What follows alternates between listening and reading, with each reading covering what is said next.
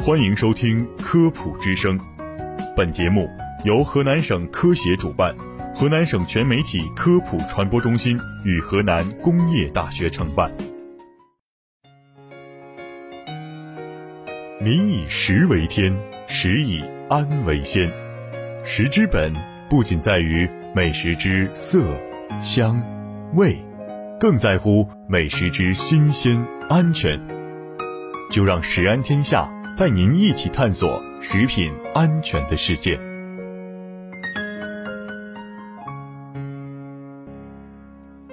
听众朋友们，大家好，我是主持人陈欢，我是嘉祥。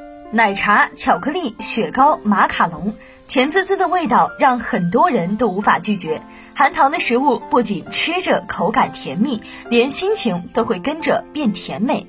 但是啊，经常吃甜食的人，身体可能会面临四个不好的变化，其中第一个变化就与糖尿病的发病有关联。嘉祥，你来给我们说说。首先啊，有一个我们大多数人都知道并且担心的问题，当然就是变胖。甜食往往含糖量比较高，配料中啊常包括白砂糖、蔗糖、红糖、冰糖、麦芽糖等添加糖，它的热量也是比较高的。比如我们平常吃的甜点、小蛋糕，它的热量啊就高达每一百克三百七十六千卡。如果有吃甜食的习惯，并且又没有增加运动去消耗多余的热量，难免会导致摄入的能量过剩，出现脂肪堆积，最终增加肥胖的风险。而肥胖呢，是会增加慢性病发病风险的，其中就包括糖尿病。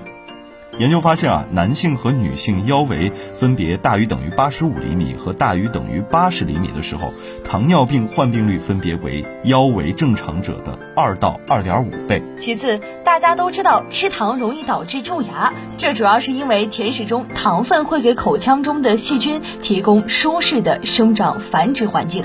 细菌和糖联起手来，就会逐渐把牙齿搞垮了，最后就形成了蛀牙。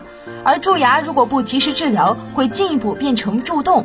这时遇到酸、甜、冷热的美食，疼痛感会十分明显。更严重的还会导致牙齿丧失、咀嚼困难，从而影响进食。那么第三点坏处就是多吃甜食会导致长痘。有研究表明，高血糖生成指数的食物可能跟痤疮有关。在中国痤疮治疗指南二零一九修订版中，饮食方面建议预防痤疮要限制高糖食物的摄入，有助于预防和改善痤疮的发生。而甜食中的糖、血糖生成指数都是比较高的，比如葡萄糖、绵白糖、胶质软糖、蜂蜜的 GI 分别是一百八十四、八十、七十三，都属于高血糖生成指数食物。也就是说，甜食吃多了确实会容易长痘。比如有些食物单独食用，血糖生成指数会比较高；但如果当餐搭配其他食物一起吃，血糖生成指数就会相应降低。比如馒头的血糖生成指数为八十二至八十八，属于高血糖生成指数的食物；而搭配了芹菜炒鸡蛋或是酱牛肉一起吃，会降低为四十九。这可比单独吃馒头餐后的血糖要平稳得多。所以啊，除了少吃糖以外，还得注意的是主食粗细搭配，比如做杂粮杂豆饭、杂粮馒头，多吃新鲜蔬菜，每天保证三百到五百克，相当于平均到每餐为一到两个拳头大小的量。每顿正餐呢都要搭配适量的蛋白，比如肉、蛋、奶、豆，这样的搭配呢有利于增强饱腹感，也有利于延缓餐后血糖上升。同时啊，也要注意少吃含有添加糖的糕点、甜饮料。最后呢，还有一个坏处就是，甜食吃得多会加速皮肤的老化进程，皮肤会变差。葡萄糖、果糖等能和体内的 DNA、脂肪、蛋白经过一系列的反应生成糖基化中产物，而糖基化中产物能损伤胶原蛋白、弹性蛋白，加速皮肤的衰老。所以啊，甜食吃的越多，就越容易皮肤衰老。